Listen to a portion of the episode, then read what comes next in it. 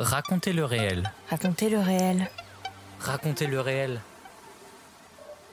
Le podcast qui le explore. podcast qui explore les dessous du documentaire.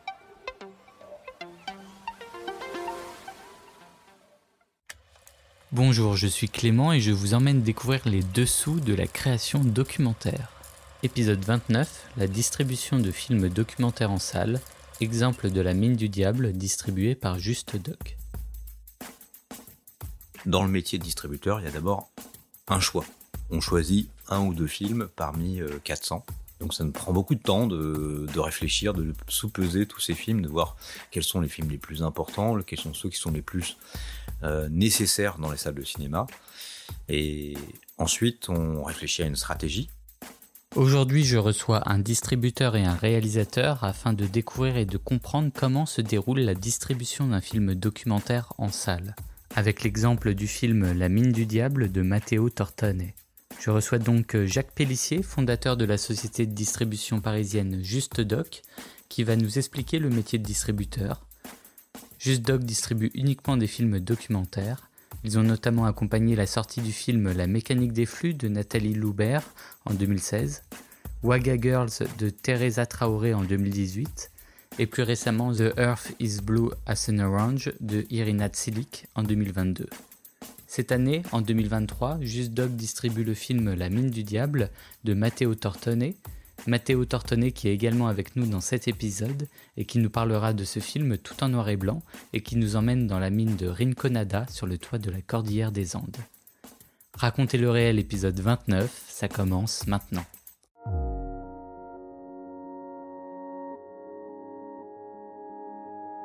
C'est quand même assez difficile de travailler avec le réel parce qu'il n'est pas très saisissable. Et c'est vrai que quand on rentre dans sa chambre d'hôtel comme ça et qu'on on, on met ses bobines sur la table de, de chevet. Explorer. Et comme nous, on a des films qui sont d'un certain coût, certains, même d'un énorme coût, c'est pas pour le goût de la dépense, parce que c'est s'endetter. Et j'aime pas m'endetter, mais j'y suis bien obligé, parce que je veux surprendre, parce que je veux être dans la, la, la folle aventure de la vie de, de, de ces animaux. Raconter.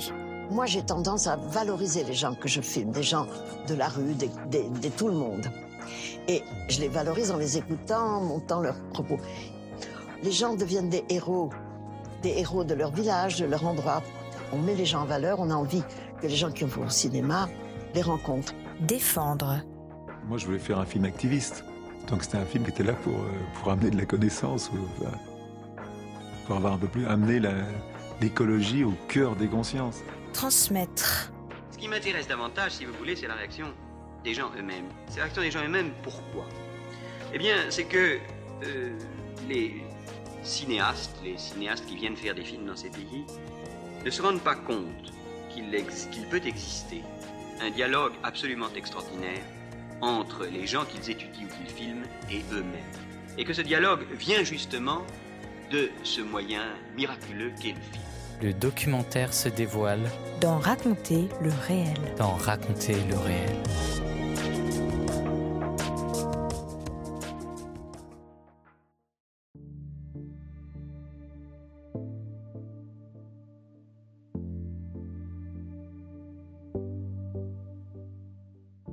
Juste Doc. Distribuer uniquement des documentaires.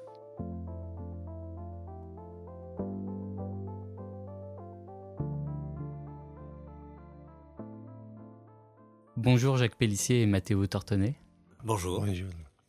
Commençons avec vous, Jacques Pellissier. Vous êtes fondateur de Just Doc, société parisienne de distribution de films documentaires au cinéma. Pouvez-vous nous présenter le métier de distributeur que le grand public parfois ne connaît pas forcément très bien et, et votre société, donc Just Doc Eh Just Doc, c'est une société que j'ai créée en effet en 2016. Euh, depuis, on distribue entre 1 et 3 documentaires par an français ou étrangers en fonction.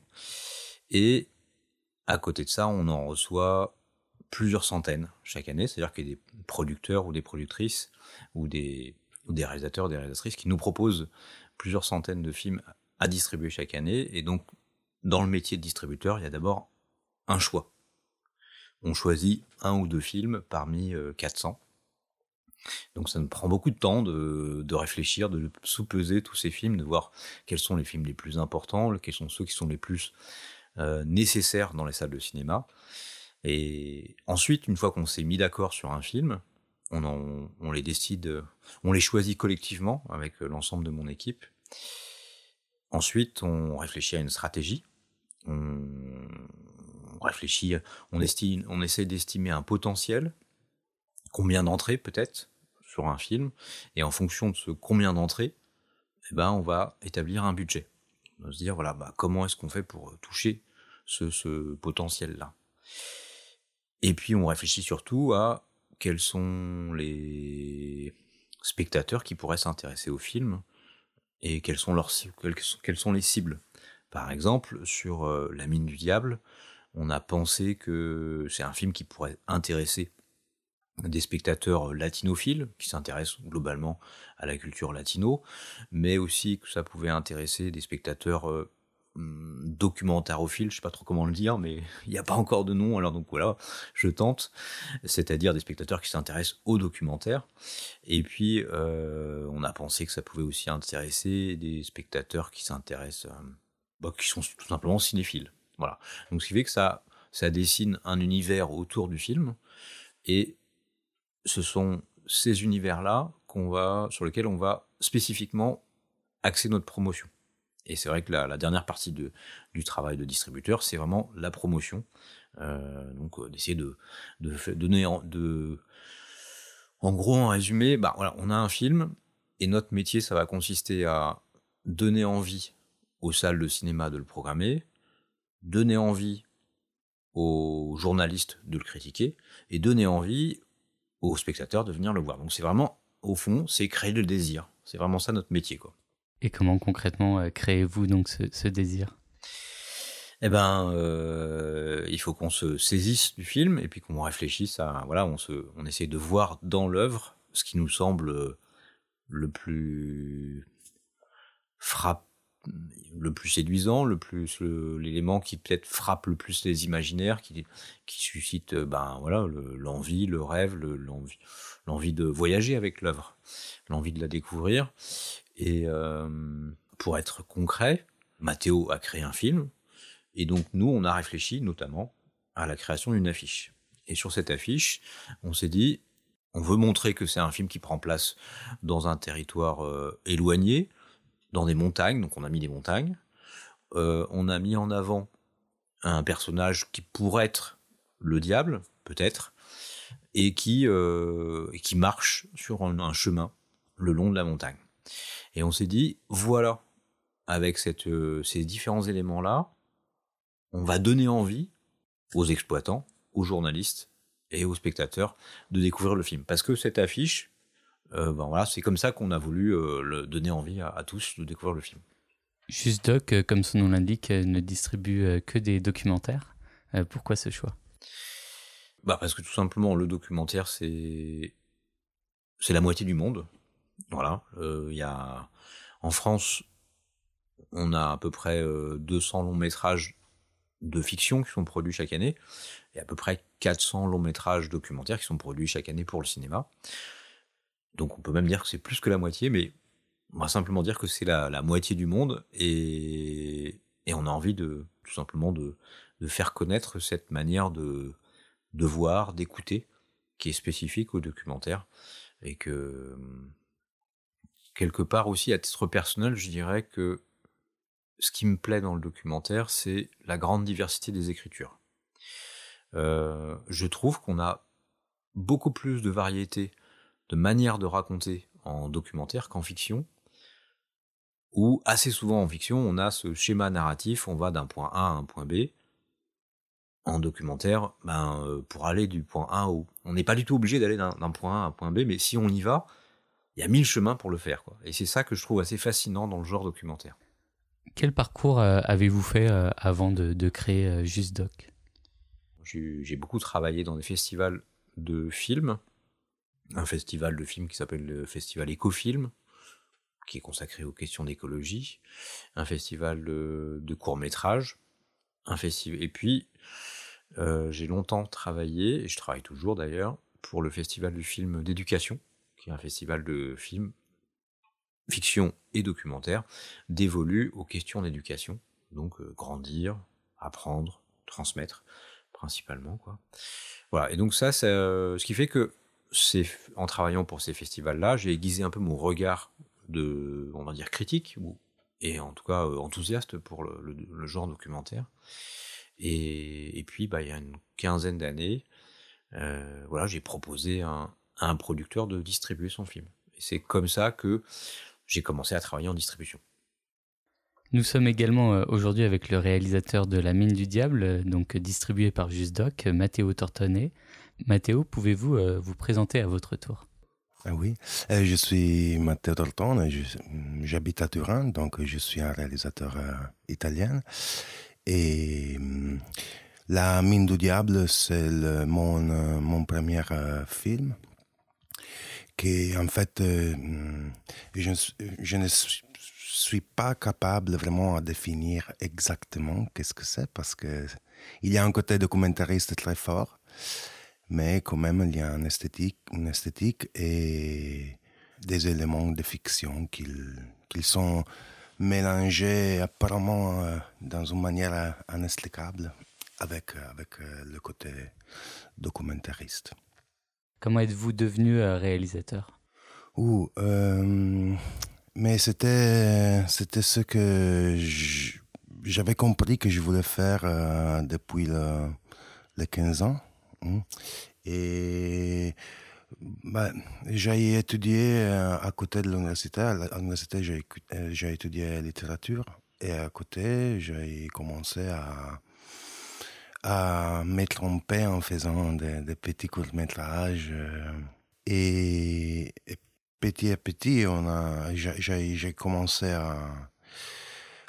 J'ai, dû étudier tous les, un peu tous les les, les, carrières du cinéma, ça veut dire, moi, trouver, j'ai dû trouver l'argent pour, euh, pour faire euh, des, petits projets, mais aussi euh, ben, faire la caméra. Donc, j'ai appris un petit peu le métier de, chef-op.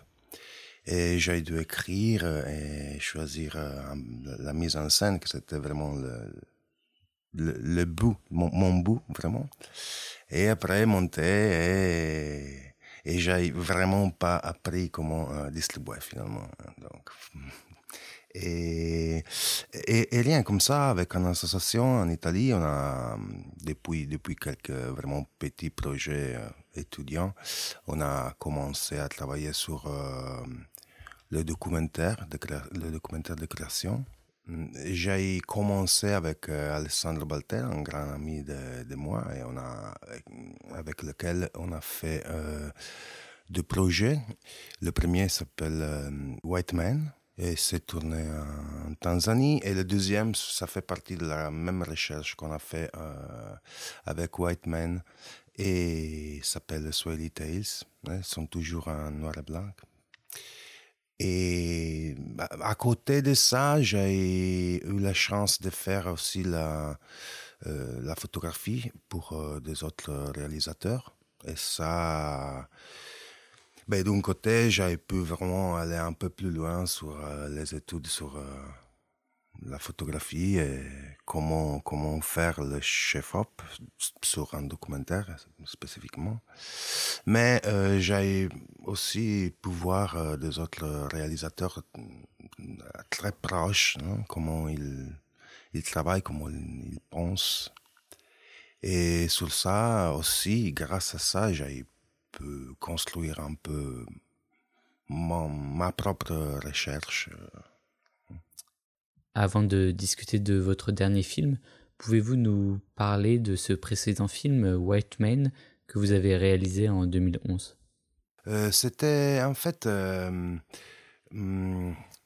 un lien très proche avec euh, La mine du diable parce que c'est un film qui compte la vie quotidienne d'un groupe d'albinos en Tanzanie pendant un moment où il y avait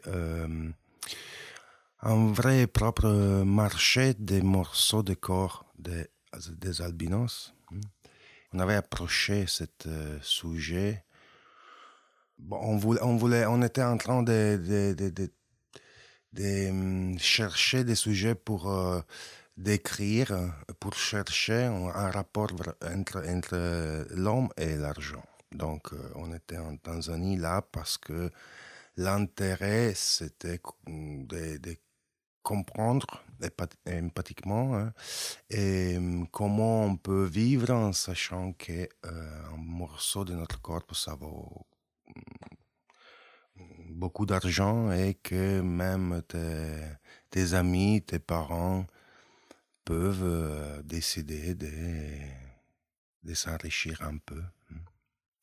Et, donc, euh, la mine du diable, c'est, je pense, notre, le, ça fait partie de, ce parcours de recherche parce que, en fait, en Tanzanie, dans, dans le tournage de, de White Man, j'ai eu la chance de tourner presque une semaine dans un petit village, une mine d'or. Et c'est là que, notamment, j'ai d'un côté entendu cette euh, euh, dimension métaphysique qu'il y a partout dans le monde où il y a des, mines artisanales, euh, informelles. Et aussi parce que je me suis rendu compte là-bas que le graphique de, du prix de l'or ne, représente seulement le prix, évidemment, mais aussi le mouvement de, euh, centaines de milliers de, gens qui, partout dans le monde, vont vers euh, les mines quand le, le prix monte. Et c'est là que j'ai commencé à penser que, euh, que j'aurais aimé euh, conter une histoire de la rue vers l'or contemporaine. Et c'est à partir de là que j'ai commencé la recherche, les études pour, pour trouver une histoire qui pouvait compter, compter ça.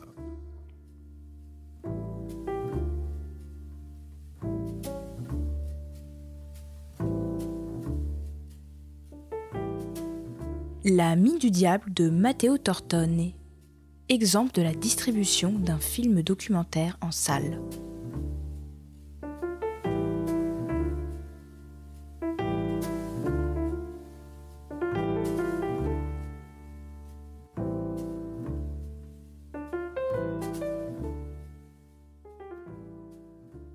La mine du diable est votre euh, premier film. Il est sorti en salle le 19 avril 2023.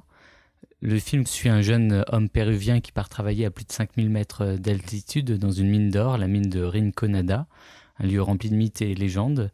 Pour commencer à parler de ce film, pouvez-vous nous, le présenter un peu plus en détail, ce film? Oui, c'est un voyage qui, qui, part vraiment de la banlieue de Lima et qui suit un de des milliers de, mineurs. Ça traite d'un travail saisonnier. Et hum, donc, on, commence à suivre un peu la, vie de, notre personnage principal, Orgue, mais que tout de suite, euh, il doit il doit trouver des autres solutions parce que hum, son mototaxi hum, se, se, casse. Donc, il, ne peut plus travailler et il doit il doit euh, gagner sa vie pour, euh, pour soi et pour euh, sa famille. Et donc, c'est là qu'il commence son voyage. Et pendant ce voyage, on comprend que Orge avait déjà commencé à travailler dans la mine quand il avait 13 ans. Et c'est à, à l'époque qu'il a, qu'il a compris que l'or appartient au diable.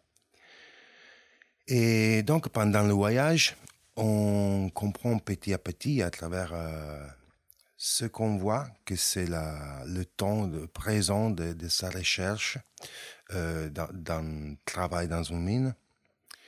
Euh, mais en même temps, on comprend sa première expérience dans la mine, surtout à travers ben, qu'est-ce que ça veut dire que l'or appartient au diable? Ça veut dire que petit à petit, on comprend comment un, un gars de, 13 ans euh, comprend vraiment tout la, le, le pensée magique, tout le système euh, mythopoétique qu'il y a derrière euh, la mine, la mine d'or. Et pendant cette, cette, découverte petit à petit, qui nous consent aussi de, de, voir avec des autres, des autres yeux ce qu'on est en train de voir pendant le voyage de, de, Orgue, on, rentre dedans vraiment la, tête de ce petit, petit mineur.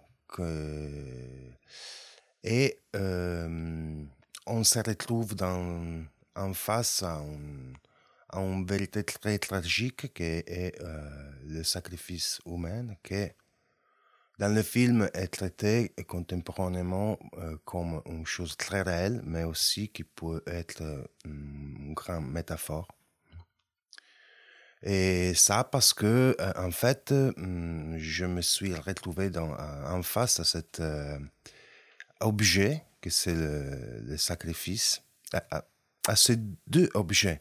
Euh, premièrement, au pensée magique, qui, qui a un statut de, vérité un peu, un peu étrange. Ça veut dire qu'il est, est vrai dans le sens qu'il change les, les dynamiques entre les personnes. Hein et aussi l'interprétation des choses, mais n'est pas réelle, évidemment.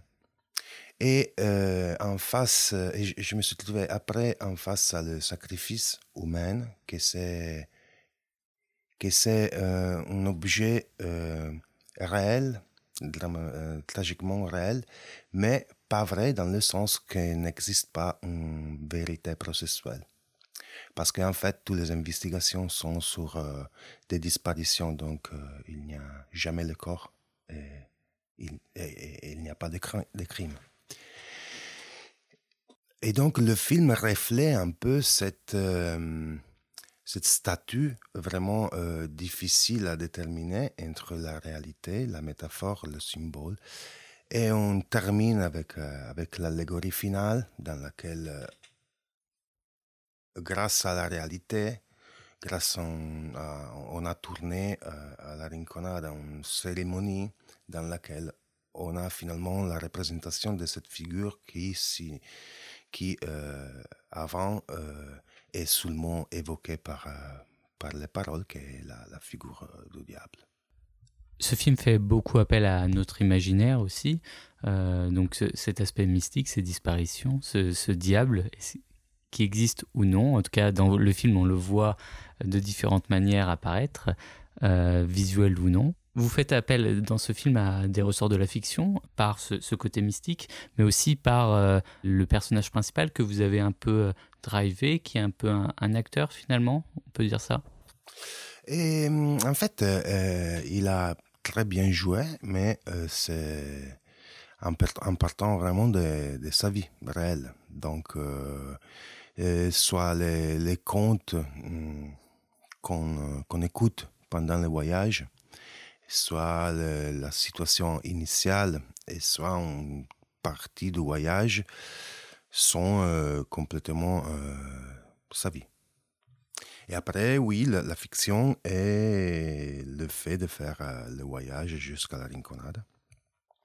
Parce qu'il n'était jamais été à la Rinconada avant, même s'il était vraiment curieux parce que la Rinconada est quand même euh, reconnue comme euh, un lieu qui, si, si tu travailles dans, les mines, il faut, il faut connaître, il faut voir une fois parce que parce que c'est renommé. Et donc le côté fiction, c'est la dernière moitié du voyage mais en fait, on a, on a, on a, après, on a tourné quand même euh, dans une situation très réelle avec euh, des gens qui jouaient euh, sa propre vie avec des mineurs réels dans une situation réelle et avec des scènes aussi qu'on a, qu'on a vraiment partagées avec, avec tous les acteurs avant de, de tourner. Et donc, c'est ça qu'il euh, participe à la construction d'un film que c'est vraiment un objet euh, qui, est, difficile à catégoriser euh, d'une manière univoque. Ce qui renforce aussi ce caractère qui peut être considéré comme fictionnant, c'est aussi l'utilisation du noir et blanc, puisque un documentaire qui voudrait montrer finalement euh, la réalité, même si une réalité n'existe pas, qu'il y a des réalités multiples forcément à travers une caméra. Euh, on va avoir plus l'habitude de voir les, couleurs naturelles. du paysage. Dans votre film, non, tout est, tout est noir, gris. Euh, c'est un choix, évidemment. Est-ce que vous pouvez nous expliquer donc ce, choix? Euh, pour moi, La mine du diable n'a jamais été un, film sur la mine d'or au Pérou, mais plutôt un film sur la rouée vers l'or contemporaine ou un film sur le rapport entre l'être humain et l'argent. Donc, euh, j'avais, euh, je voulais euh, pas que les spectateurs se, se concentrent sur le côté exotique qu'un lieu très particulier comme la Rinconada peut amener le, spectateur. Hein. Et je voulais je voulais concentrer son attention sur la dynamique humaine, et notamment sur le rapport avec, avec l'argent. Et c'est pour ça que euh, j'ai choisi de, de faire euh, ce film euh, en noir et blanc. Mais pas seulement, aussi parce que pour une chose très, très simple, mais que j'ai aussi mis du temps pour comprendre qu'en noir et blanc, on ne peut pas reconnaître l'or des, des autres pierres. Donc, c'était pour moi un moyen de, de proposer une réflexion sur le concept de, de, la valeur. Hein.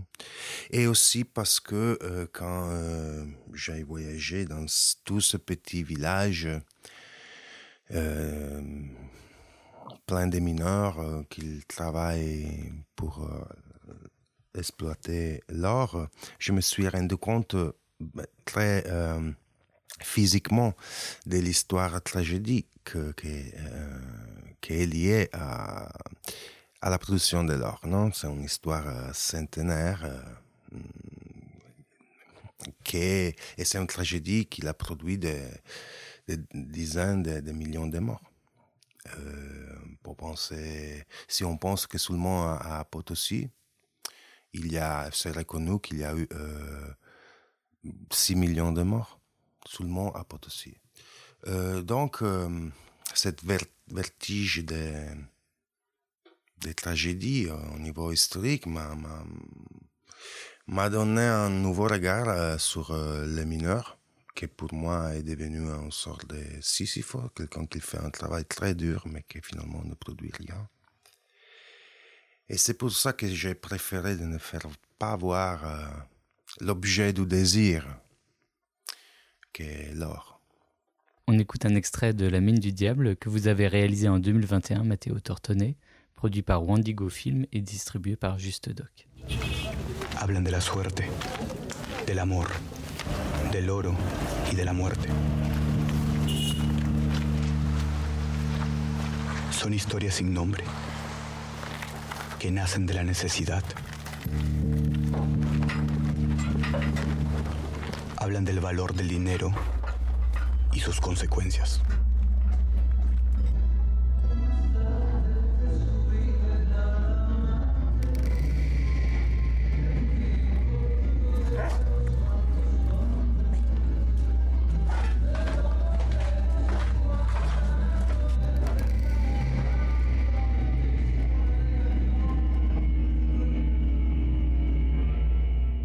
Le film commence sur euh, le personnage principal qui est chauffeur de taxi, vous l'avez dit, puis qui va donc monter à, cette mine.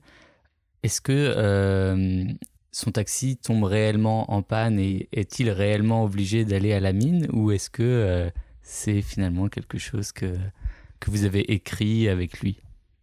Alors, euh, c'est...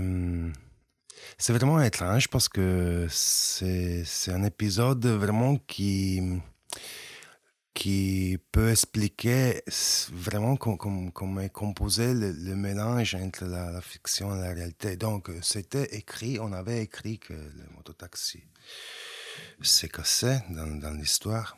Et après, on devait la tourner. Donc, euh, on, a, on a tourné toute une journée sur le mototaxi.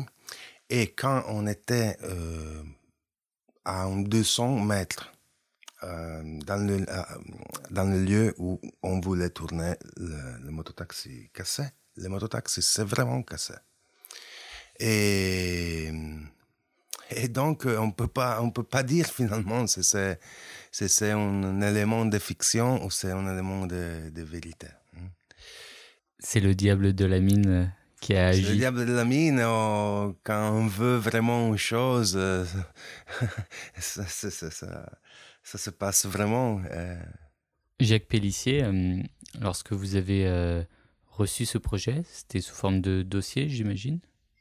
Euh, c'est directement euh, quand le film était à la veille de sa projection, la première projection, donc c'est-à-dire à Venise, quoi. C'était dans le dans les mois qui ont précédé. D'accord, donc il était déjà fini? Et était complètement fini. D'accord. Et euh, donc, euh, qu'est-ce qui vous a séduit dans ce film et vous a décidé à le distribuer? Alors tout d'abord, euh, comme je vous le disais tout à l'heure, on reçoit énormément de, de propositions et on élimine beaucoup de propositions sur des critères purement techniques, à savoir que euh, on élimine des films qui, qui vont qui ne nous permettront pas de mobiliser des soutiens à la distribution. Alors c'est hum, très pragmatique comme approche, mais simplement il y a des très beaux films mais qui peuvent pas sortir en salle parce que tout simplement euh, ils n'ont pas été produits dans les règles selon le CNC. Donc on accepte plus ou moins ces règles, mais euh, voilà si on les a- si on voilà, si on veut en tant que distributeur exister, il faut les il faut les accepter. Et quelles sont ces règles, donc par exemple?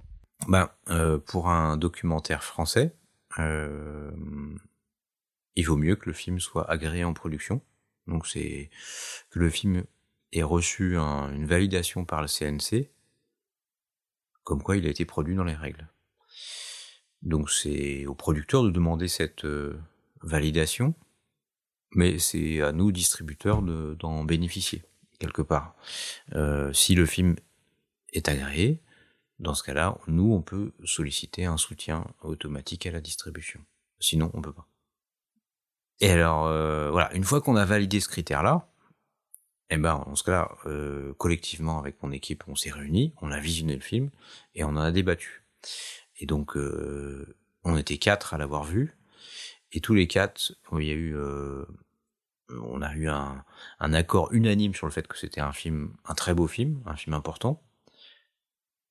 Mais tous les quatre, on avait des, des interprétations différentes sur le film. Donc, c'est-à-dire que l'un d'entre eux, l'un d'entre nous euh, trouvait que c'était c'était quasiment un, polar, quelque chose de, de l'ordre de. Il y a, il y a forcément donc il y a, il y a cette idée de, de sacrifice, donc euh, il y a forcément quelque chose, une enquête quoi, qui, est- menée. Enfin, il y a, une ambiance, donc c'est l'ambiance d'un polar. Et puis il y avait quelqu'un d'autre de l'équipe qui disait c'est un fabuleux documentaire sur sur cette cette euh, marche vers la mine où on voit le personnage euh, bah, progressivement s'approcher de cette euh, cette euh, ce territoire un peu hors du temps quoi. Et puis il y a celui qui trouvait que c'était plutôt un film de fiction et que bon bah clairement il y avait dans la dans l'écriture du film quelque chose de d'assez envoûtant, d'assez fascinant et que ça aussi c'était vraiment quelque chose qui, qui nous plaisait beaucoup. Voilà, donc il y avait différentes interprétations euh, du film, mais on était tous, tous d'accord pour dire c'est un grand film. Et c'est à la fois le caractère d'unanimité et d'autre part le fait qu'on ait des interprétations différentes sur le film.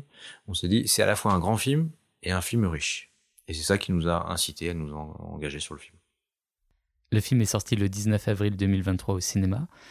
Mais euh, de ce que je crois savoir, le, but de Just Doc, c'est vraiment d'accompagner le film sur la durée, sur la longueur, euh, contrairement à une sortie euh, cinéma classique, on va dire, notamment en fiction, où ça va être pendant deux semaines au cinéma, plus si ça fait beaucoup d'entrées. Vous, vous avez un plan différent de, diffusion. Effectivement, on envisage d'ores et déjà de, de programmer la mine du diable pendant des mois.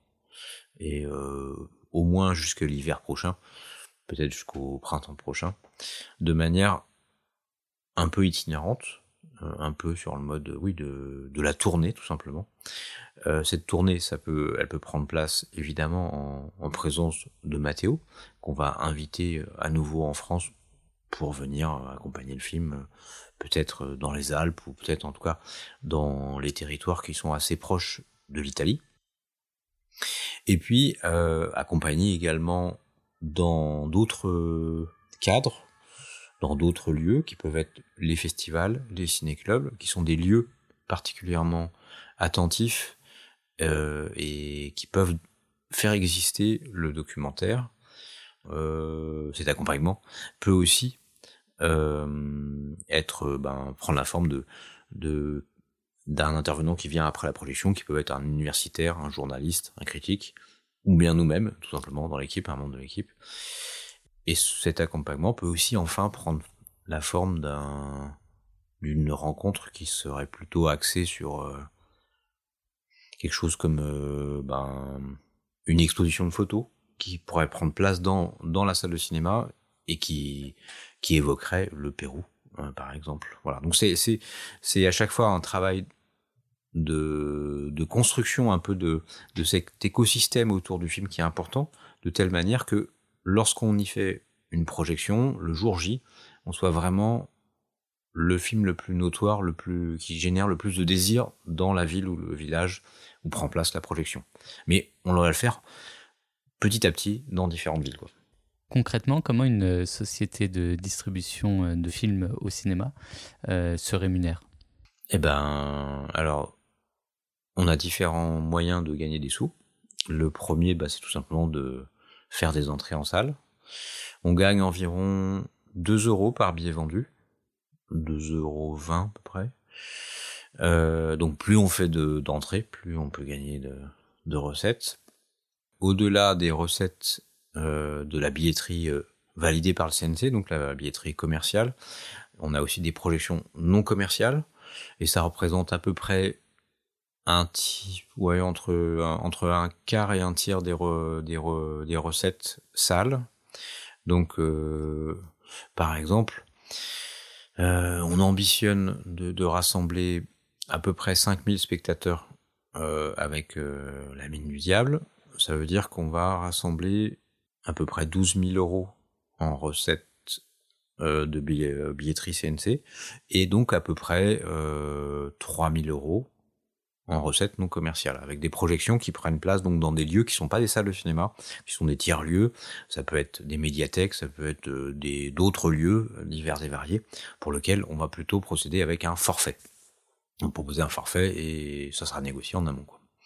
Au-delà de, de, ces revenus-là, on peut, on a sollicité un soutien automatique à la distribution sur ce film-là et qu'on a obtenu, euh, pour l'instant, donc on a obtenu 7500 euros. On a à nouveau, euh, on a sollicité un soutien sélectif à la distribution qu'on n'a pas obtenu. Voilà, la commission de soutien sélectif a considéré que le film euh, ne leur convenait pas. Donc, ce qui fait qu'on a sollicité un second euh, soutien automatique de 6000 euros à peu près. Voilà, donc ce qui fait que notre budget, il est à peu près dans cette, euh, dans cette euh, taille-là. Quoi. Depuis le Covid, on parle beaucoup du public qui a eu du mal à retourner en salle. Vous, euh, dans votre profession, avec JustDoc, vous l'avez ressenti, on imagine. Comment vous percevez aussi aujourd'hui peut-être l'évolution dans les prochaines années de, du cinéma documentaire en salle? Euh, C'est sûr que depuis 2019, euh, les, différents, les différents films qu'on a distribués euh, ça a été assez dur du fait de la très grande concurrence, ça va avoir beaucoup trop de films qui sortent en même temps, et puis de la très grande disparition des spectateurs aussi. Euh, ce qui fait que euh, cette année 2023, c'est un peu une année test. Est-ce qu'on a fait le est-ce qu'on est, est-ce qu'on a passé la crise ou pas? C'est plutôt, on va voir un peu de manière assez, on on va voir un peu après la distribution de la mine du diable ce qu'il en est. Donc on, dans quelques mois, on, dressera un peu un, bilan de cette question-là. Et pour répondre à cette question de l'avenir du cinéma, ben, soit on a une vision... Pour le documentaire, je dirais que je suis assez optimiste. C'est-à-dire que le documentaire, c'est tel que nous on le conçoit, c'est-à-dire un film qu'on va proposer dans un lieu, qui sera accompagné éventuellement par un débat derrière, qui peut être éventuellement un débat citoyen, dans beaucoup de villes et villages, le documentaire marche très bien. C'est, même euh, parfois, on fait le meilleur score de, tout cinéma confondu, avec un documentaire. Et pour dans ces lieux que sont les, villes, les villages, la rencontre qui suit la projection, elle est importante parce que c'est le moment où, pour beaucoup de spectateurs, ça va être l'unique moment où on va pouvoir les écouter. Parce que effectivement, les débats, c'est un moment donné où on peut écouter euh, des paroles qui sont inentendables ailleurs. Et ce qui fait que je suis assez confiant sur le fait que, sur l'avenir du documentaire, de continuer à accompagner, à être projeté dans des lieux alternatifs ou des cinémas ruraux, parce qu'il y a un besoin fort de d'exister pour le documentaire dans ces salles-là, mais aussi des spectateurs qui ont besoin du documentaire pour, pouvoir euh, être reconnus quelque part. Quoi. Voilà, donc ça c'est à mon avis quelque chose qui joue en faveur du documentaire. L'autre chose qui joue en faveur du documentaire, c'est le côté un peu tout simplement euh, léger. Voilà, euh, pour aller, à Rinconada, bon, il suffisait d'une seule voiture pour y aller. Et effectivement, on n'a pas besoin de trois ou quatre voitures. On peut rester assez discret dans, avec une petite caméra. Donc il y a quelque chose de tout terrain qui euh, joue aussi en faveur du documentaire. Maintenant, c'est vrai que si on regarde l'avenir de la fiction, bah, pour beaucoup de, je sais pas moi, de comédies, quelle est la valeur ajoutée de la salle? Pourquoi ne pas les voir sur une plateforme? Là, la question ça reste assez ouverte. Nous allons conclure, Mathéo et euh, Jacques, par trois questions. La première, euh, quels sont vos prochains projets? Mathéo et hum, moi, je suis en train d'écrire ma première euh, fiction.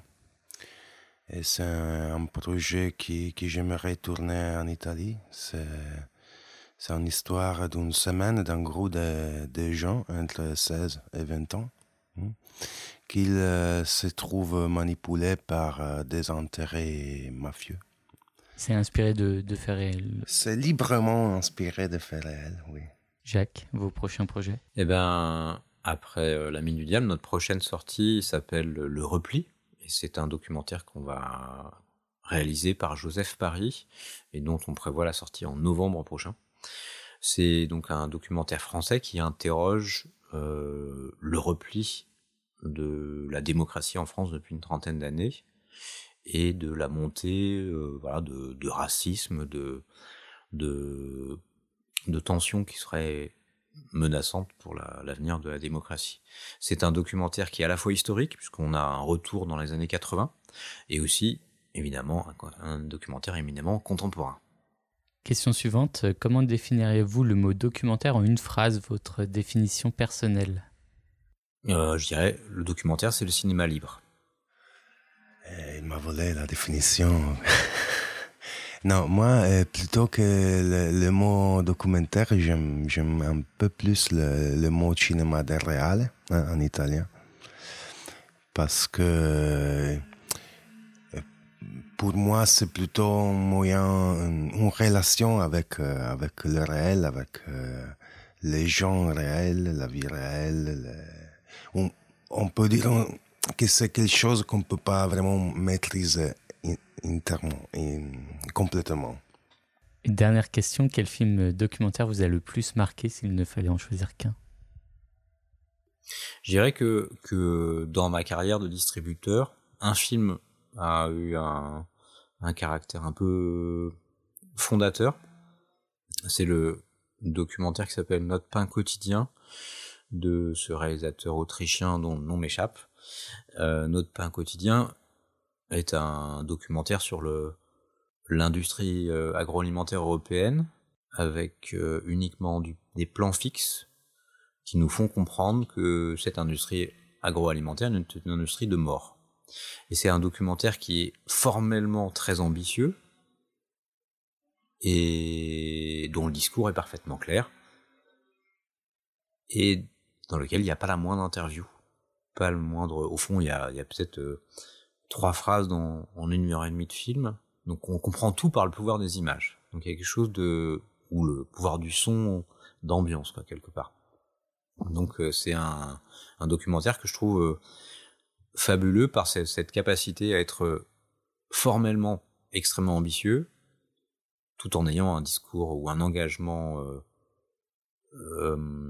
citoyen, parfaitement cohérent avec cette, cette forme.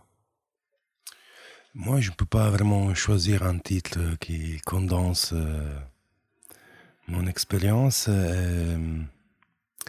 je, mm, je, peux, donner deux, noms de réalisateurs qui, m'ont vraiment fait réfléchir, réfléchir qu'est-ce que, ça veut dire faire des films sont Lavdietz et, et Bellatar. Sur, sur un peu sur comment, comment gérer le temps. Qu'est-ce que c'est le temps dans le film? Merci Mathéo Tortonnet et Jacques Pellissier d'avoir participé à cet épisode. Merci. Merci bien. C'était Raconter le réel, le podcast qui explore les dessous de la fabrication documentaire. Si vous avez aimé ce podcast, vous pouvez laisser un commentaire et un cœur rouge sur votre application d'écoute favorite.